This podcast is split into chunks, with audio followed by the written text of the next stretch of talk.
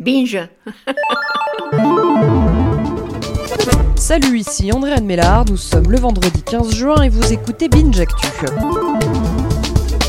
L'info du jour est la suite d'une affaire qu'on a déjà abordée il y a quelques jours, mais ça y est, TF1, M6 et France Télévisions se sont accordés pour un projet de plateforme SVOD à la française façon Netflix.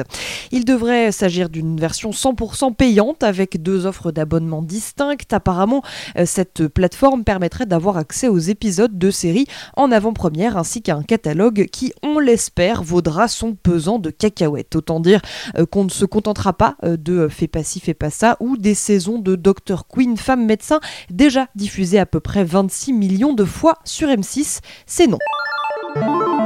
L'histoire du jour, c'est peut-être la lente extinction de l'espèce des consoles de jeux. C'est en tout cas ce qu'a semblé dire Yves Guillemot, le président d'Ubisoft, lors du salon Electronic Entertainment Exposition qui se tenait jusqu'à hier à Los Angeles. Avec le temps, nous dit Yves, je pense que le streaming deviendra plus accessible à de nombreux joueurs et rendra facultatif d'avoir du gros matériel chez soi.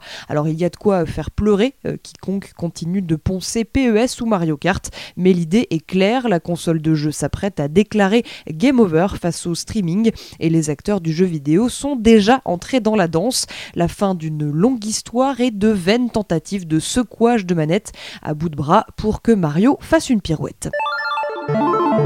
Le oui du jour est celui des députés argentins pour l'IVG. On l'a appris hier après-midi après la République d'Irlande le mois dernier. Victoire donc pour les femmes en Argentine. Au Sénat maintenant de trancher.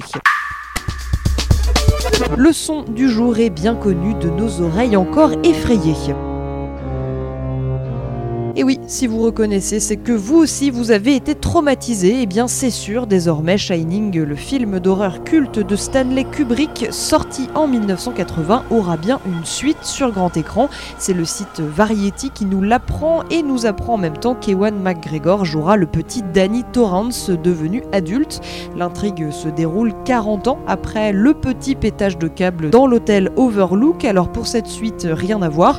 L'histoire suit Danny devenu adulte les capacités psychiques l'aident pas mal dans son boulot d'infirmier. Pas sûr qu'il garde cette musique du coup. Merci d'écouter Binge Actu.